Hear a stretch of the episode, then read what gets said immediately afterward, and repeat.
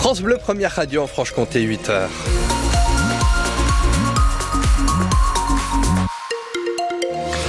À 8 heures sur les routes dans le secteur de Besançon, ça glisse pas mal avec des accidents. Un accident notamment sur le boulevard Léon Blum entre euh, un ou deux camions et une voiture avec résultat 50 minutes de plus sur votre temps de trajet de Palante euh, en direction euh, notamment de la rue de Vesoul et en poursuivant en direction de Fontaine-Écu. Le mieux et ce que l'on vous conseille c'est d'éviter le boulevard Léon Blum si vous le pouvez. Si vous devez aller de l'autre côté de Besançon en provenance notamment de Roche-les-Beaupré et Baume-les-Dames, c'est pourquoi pas de prendre par Chalaise, au rond-point de Tise, vous prenez Chalaise, le chemin de la Malate en restant prudent, vous arrivez en bas de la côte de Mort, vous prenez ensuite le tunnel de la Citadelle pour rejoindre Beurre et poursuivre votre route de l'autre côté euh, de Besançon. La rue de Vesoul aussi à, déconseiller puisque bah, l'incidence euh, de ce ralentissement boulevard Léon Blum, c'est que ça remonte hein, sur la rue de Vesoul euh, avec des ralentissements qui commencent avant même l'échangeur avec la N57.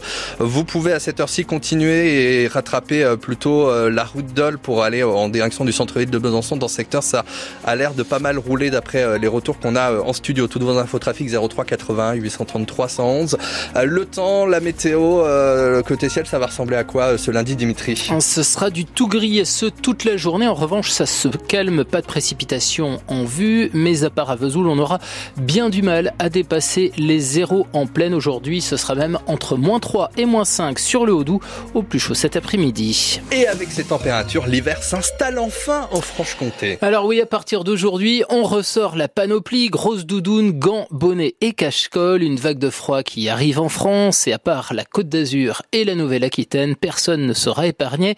Des températures de saison, on le rappelle, qui contrastent donc avec la douceur de ces dernières semaines, Elia Bergel. La matinée commence avec des gelées un peu partout dans les terres, jusqu'à moins 2 à Strasbourg, Auxerre, Bourges ou à Tours, moins 3 à Reims et Lille, à Paris ou Amiens, le mercure doit atteindre au moins 4 degrés. Ces prochaines heures, les températures devraient rester négatives ou très proches de zéro dans la moitié nord du pays et ce froid doit s'intensifier jusqu'à demain.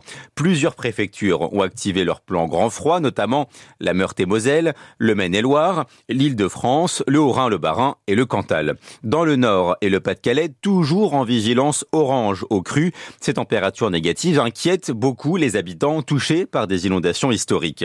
Malgré le bouleversement climatique, ces vagues de froid sont encore possibles, explique Météo France, mais elles sont devenues plus rares, moins longues, moins fortes ces 35 dernières années. Les précisions d'Elie Abergel et comme d'habitude, vos prévisions météo complètes à la fin de ce journal, juste après les inforoutes.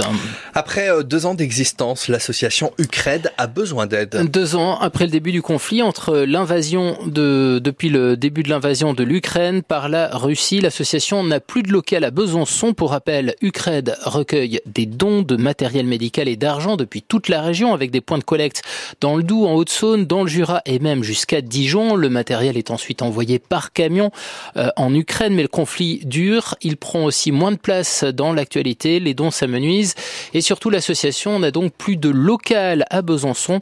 Elle se retrouve au chômage technique, comme l'explique Philippe Michaud, c'est le responsable logistique du CRED. Aujourd'hui, nous n'avons plus d'endroit pour stocker notre matériel de manière intermédiaire avant le tri. Euh, et donc, on arrête des collectes euh, par exemple, on a une collecte sur Dijon euh, à faire, une à Lons-le-Saunier et une à Belfort, c'est-à-dire du matériel médical qui pourrait partir dans un prochain convoi au mois de, janvier. Et on ne peut pas aller le chercher parce que, à part le laisser dans les camionnettes le temps que le camion parte, euh, on n'a pas d'endroit de stockage. Et donc ils ne peuvent pas être triés, donc on ne peut pas les envoyer. Donc on a un camion qui est prêt au départ, où il reste encore une dizaine de palettes en complément. On a les dix palettes réparties sur l'ensemble de la Franche-Comté, euh, en volume, mais qu'on ne peut pas faire partir. Parce qu'il nous manque un espace de stockage avant que ça parte. Voilà. Alors, si vous possédez un local ou si vous connaissez quelqu'un qui en loue un, n'hésitez pas à écrire à l'adresse ucred25 at gmail.com. Des travaux d'importance débutent à Rio en Haute-Saône. La commune change tous ses lampadaires. Les nouveaux seront équipés de LED pour faire des économies d'énergie. La mairie espère faire baisser sa facture d'électricité de 50% sur l'éclairage. Les travaux vont durer jusqu'à la fin du mois. Ils commencent avec la rue des Fraisiers, la rue des Néoastiers et la rue des Roses à Grès. Six réacteurs EPR, ce n'est pas assez. Voilà ce qu'a déclaré hier Agnès Pannier-Runacher dans les colonnes du journal La Tribune. La ministre de la Transition énergétique en veut 8 en plus en option. L'objectif du gouvernement est de baisser la part de la consommation des énergies fossiles de 60 à 40% d'ici 2035. 8h05 sur France Bleu Besançon en foot. Il n'y aura donc pas eu de miracle hier pour le CAP euh, football en Coupe de France. Face aux stars de l'Olympique lyonnais en 32e de finale, les amateurs du Haut-Doubs se sont logiquement inclinés, mais ils n'ont pas baissé les armes pour autant. Au final, c'est donc une défaite sur le score de 3 à 0, un résultat logique au vu du sérieux appliqué par les pros de l'OL qui n'ont pas pris Pontarlier à la légère. Pontarlier qui a pu tout de même bénéficier du soutien bruyant de 10 000 supporters au stade Léo Lagrange de Besançon. L'OL a donc tenu son rang, mais c'était loin d'être une promenade de santé, reconnaît l'entraîneur des Lyonnais, le jurassien Pierre Sage, qui a passé son enfance à Poligny. Oui, Pontarlier a vendu chèrement sa peau, euh, fidèle à, ses valeurs et ils ont été un digne représentant de la région et de ce qu'est euh, une équipe de foot amateur. Donc euh, bravo à eux, bravo aussi pour l'organisation du match. Je sais que ça met le club en ébullition hein, dans des périodes où euh, il y a les fêtes à gérer ces choses-là. Donc tous les bénévoles qui se mobilisent sur ce genre d'opération, il faut leur tirer aussi un grand chapeau puisque la fête était réussie. Quand on entendait les gens chanter à 3-0, c'était magnifique puisque c'est ça la Coupe de France.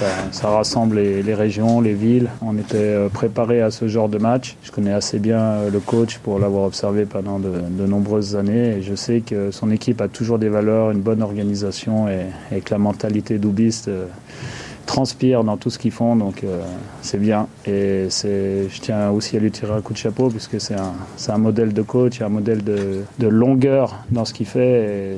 Dans nos clubs, c'est très important. Et c'était la quatrième fois de son histoire que le CAP Foot jouait les 32e de finale de la Coupe de France. Après 2013, 2014 et 2018, ce stade bleu et blanc, en tout cas, il a fait la joie de Bertrand Gabri, le président du club, qui était notre invité il y a quelques minutes. Il nous confirmait aussi que le club avait pu gagner en brut un peu plus de 100 000 euros, mais qu'il euh, avait volontiers laissé le bénéfice de la buvette au club de Besançon. Un argent qui va permettre au, à Pontarlier d'améliorer en tout cas ses infrastructures. Sinon, la Coupe de France, ça continue pour Sochaux qui a de son côté battu Lorient hier par deux buts 1. Ça passe aussi pour Marseille, Rennes, Toulouse et Monaco. Et également pour le PSG sans pitié face au petit poussé de la compétition, la S Revel, club de Régional 1 qui s'est incliné par 9 buts à 0. Le tirage au sort des 16e de finale est prévu ce soir. Enfin, il y avait également du biathlon hier avec un week-end en Coupe du Monde qui s'est terminé en apothéose pour Lou Jean Monod Laurent à Oberhof en Allemagne. Elle a décroché avec ses coéquipières la médaille d'or du relais. C'est un peu décevant en revanche pour Quentin Fillon-Maillet, 7 seulement sur le relais masculin. Tous les résultats du week-end de nos sportifs franc-comtois sont à retrouver sur francebleu.fr. Besançon